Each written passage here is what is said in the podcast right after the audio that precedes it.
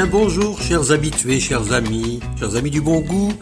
Assiette fourchette avec Philippe Mollet, Bruno Gugelminetti, réalisateur. Quel plaisir de vous retrouver encore aujourd'hui. Début novembre. Eh, belle fin de saison, hein. Vous avez vu les couleurs dans les arbres, les feuilles. Eh, moi, j'ai des milliards de feuilles. Je donne des feuilles gratuites, ceux qui en veulent. Eh, j'ai des milliards de feuilles à ramasser. Alors, euh, à un moment donné, on se dit, bon, ben, on attend, puis la neige, mais ça règle jamais le problème. Mais en tout cas, c'est beau. Je suis tellement content de vous retrouver que je vais vous faire profiter de cette semaine. On va, et durant quelques semaines, on va profiter d'un voyage que j'ai eu, j'ai eu à faire, que je viens de faire à Paris dernièrement, euh, pour un grand salon dont je vous parlerai au fur et à mesure de ces chroniques, le salon de l'alimentation. Mais je vais vous raconter d'abord une belle histoire. C'est une histoire d'un bouillon, le bouillon chartier. C'est un restaurant. Mais avant tout, je voudrais tout simplement vous expliquer comment les restaurants parisiens ont su passer l'air du temps de la Covid sans avoir à fermer, comme nous, certains au Canada, et dont moi le premier, et dû le faire parce que je n'ai jamais reçu une aide ni du gouvernement fédéral ni du provincial. Donc à un moment donné, les charges pendant un an, ben, fait qu'on peut pas vivre sans salaire. Alors j'ai dû, moi, fermer. Mais ce que je me suis rendu compte, c'est que les restaurants, la plupart des restaurants parisiens et autres en France, ont eu la chance d'être très subventionnés par le gouvernement euh, tous les commerces d'ailleurs, pas juste les restaurants, et ça leur a permis, tant mieux, de passer à travers la Covid, qui a été euh, quand même assez catastrophique au niveau des morts en Europe, on le sait, c'était assez fort. Mais voilà, c'était... Et à travers ces restaurants, j'ai découvert un... Ce restaurant, ça fait longtemps que je voulais, lors d'un voyage à Paris, aller dans ce... Appelons-le une brasserie, un bistrot, appelons-le comme on veut, ça s'appelle le Bouillon Chartier.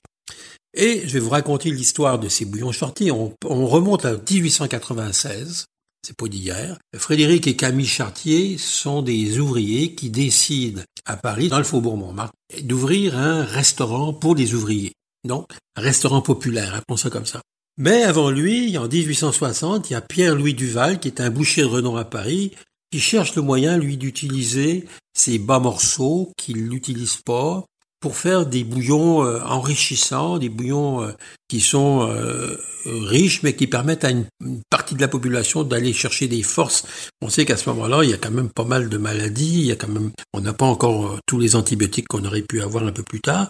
Donc les gens ont besoin de se ravitailler avec des bouillons réconfortants et ce boucher a créé donc jusqu'à la fin du 19e, premièrement un restaurant et ensuite, ça a amené 250 bouillons à ouvrir à Paris euh, jusqu'au 19e siècle, début du 20e. Alors en 1896, donc la famille euh, Chartier décide d'ouvrir ce bouillon. Et ce qui est amusant, ce qui est intéressant, c'est que ces bouillons existent encore aujourd'hui. On parle d'un restaurant tout en longueur, hein, bien sûr, style art déco. Je mets la table un peu pour vous. Style art déco, des beaux carrelages, des petites lumières douces, beaucoup d'action, des tables assez serrées quand même. On est dans, je dis, vous attendez pas au grand restaurant nappé, on est dans un bistrot, bistrot parisien. Mais pensez un instant, le potage de légumes maison en 2022 coûte 1 euro. 1 euro. On demande comment ils font.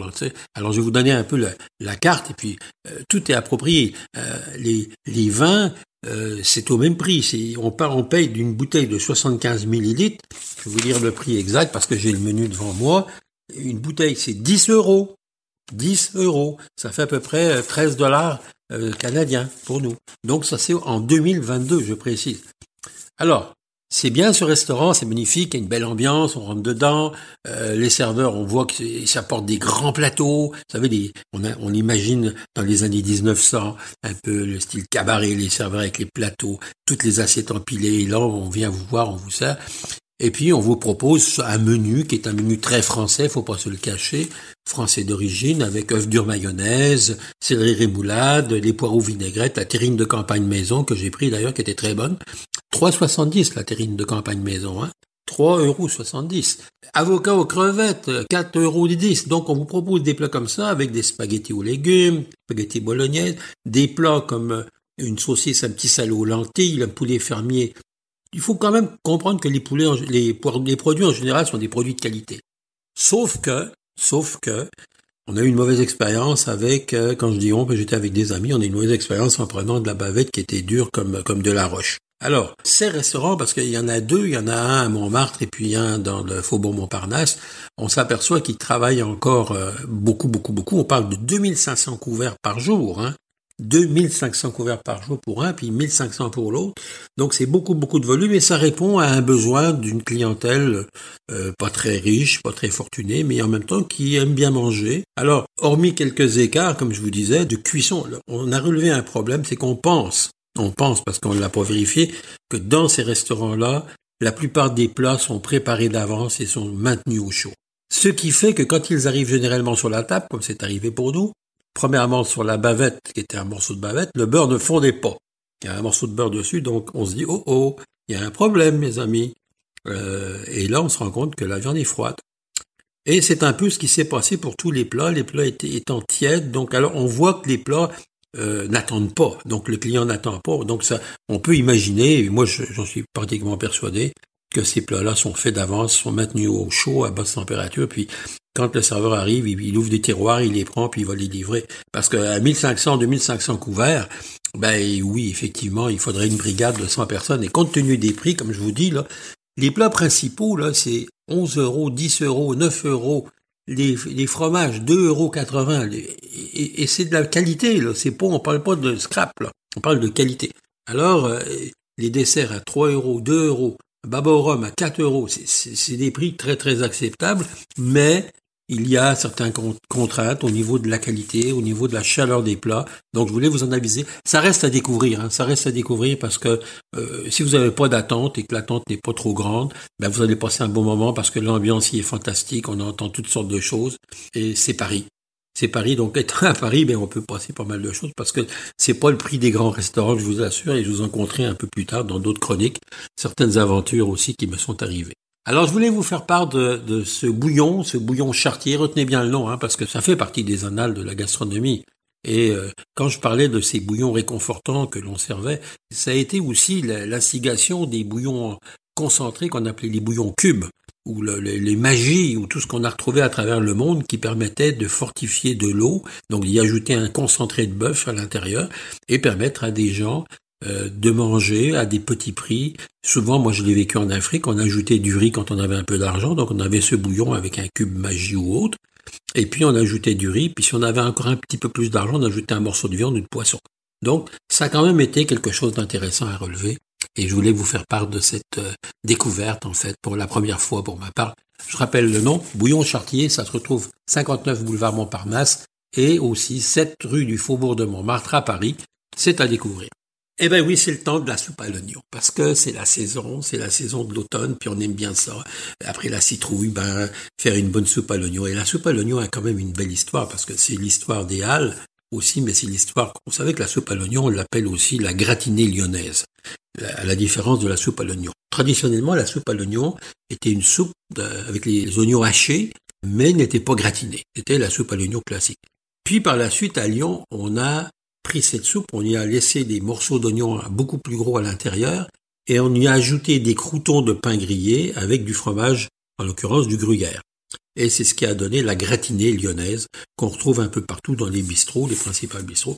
Et si vous voulez aller manger une bonne soupe à l'oignon à Paris, ben voilà, je vous donne l'endroit. C'est quand même, ça reste autour des Halles, les pieds de cochon et ils la servent depuis toujours. Puis c'est à découvrir. C'est pas de la grande cuisine, mais quand c'est bien fait, c'est bon. Alors, il vous faut pour cette recette, je vous la donne, il vous faut des oignons blancs ou des oignons de couleur, peu importe, euh, que vous allez, mettez-en, pour, pour quatre personnes, je vous donne une recette, ça va être bien simple. Prenez trois oignons que vous allez émincer correctement. Euh, vous allez prendre 40 euh, millilitres de beurre. Vous allez faire revenir ces oignons dans le beurre, bien comme il faut, pour aller chercher une coloration. Si, votre coloration vient pas assez vite, ajoutez une petite pointe de sucre. Vous allez comprendre pourquoi, parce que euh, le sucre va faire colorer beaucoup, plus vite l'oignon. Et c'est pas grave parce qu'après, on va ajouter de la bière. Donc, la bière amère va compenser le sucre et il n'y aura pas de problème. Alors, vous ajoutez le sucre, vous faites bien revenir tout ça. Et quand vous avez une belle coloration, vous allez ajouter 45 ml de farine. Farine tout usage, pas d'importance pour ça. Vous remettez bien tout ça. Vous allez verser une bière ou euh, pour quatre personnes, une bière pour quatre. Si vous êtes six, vous en mettez deux. Donc ça peut être une bière assez forte. Autrement, vous pouvez prendre une bière brune aussi, une bière noire aussi, ça se fait la bière noire, puisque c'est assez délicieux. Vous allez verser la bière et vous allez rajouter 2 litres et demi de bouillon. Si vous avez fait un bouilli, par exemple, la veille ou même une semaine à l'avance, gardez votre bouillon. Si vous n'avez pas de bouilli, ben vous prenez ces fameux cubes dont, dont, je vous ai parlé tout à l'heure, vous allez les diluer dans 2 litres et demi d'eau puis vous allez faire tiédir ça et vous allez le verser sur les oignons revenus avec, euh, avec la bière et la farine. Là, vous faites remet bien, vous ajoutez deux feuilles de laurier, un peu de thym, une gousse d'ail écrasée, oui, oui, une gousse d'ail écrasée, complètement écrasée, vous l'oubliez à l'intérieur, et là, vous allez laisser mijoter tranquillement pendant 45 minutes. Donc, il y a une évaporation qui va se faire, on ne met pas de couvercle sur le dessus, l'évaporation, vous remuez et vous ne salez pas à l'avance parce que n'oubliez pas que vos bouillons souvent sont salés. Donc vous allez saler à la toute fin, vous allez ajuster l'assaisonnement.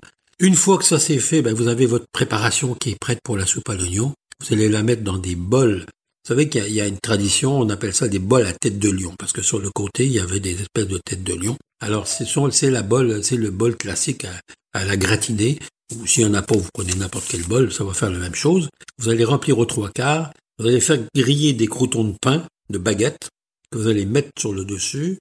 Préchauffer votre four à broil et vous allez ensuite ajouter du fromage. Euh, moi, j'aime bien la faire avec du louis d'or parce que c'est un fromage d'ici, c'est un fromage assez remarquable qui fond bien, qui se gratine bien. Et ensuite, vous mettez ça à broil durant 2 à 3 minutes. Vous allez avoir votre fameuse soupe à l'oignon qui est très réconfortante et qui va vous faire plaisir. Et bien voilà, c'était une petite chronique de novembre qui fait plaisir parce qu'on est le 1er novembre et puis c'est après l'Halloween, c'est la fête des feuilles qu'on ramasse encore et puis voilà. Bonne journée à tous, je vous embrasse, je pense à vous et puis merci d'être là toujours fidèle à nos chroniques. À Cité Fourchette avec Philippe Mollet. Bye bye.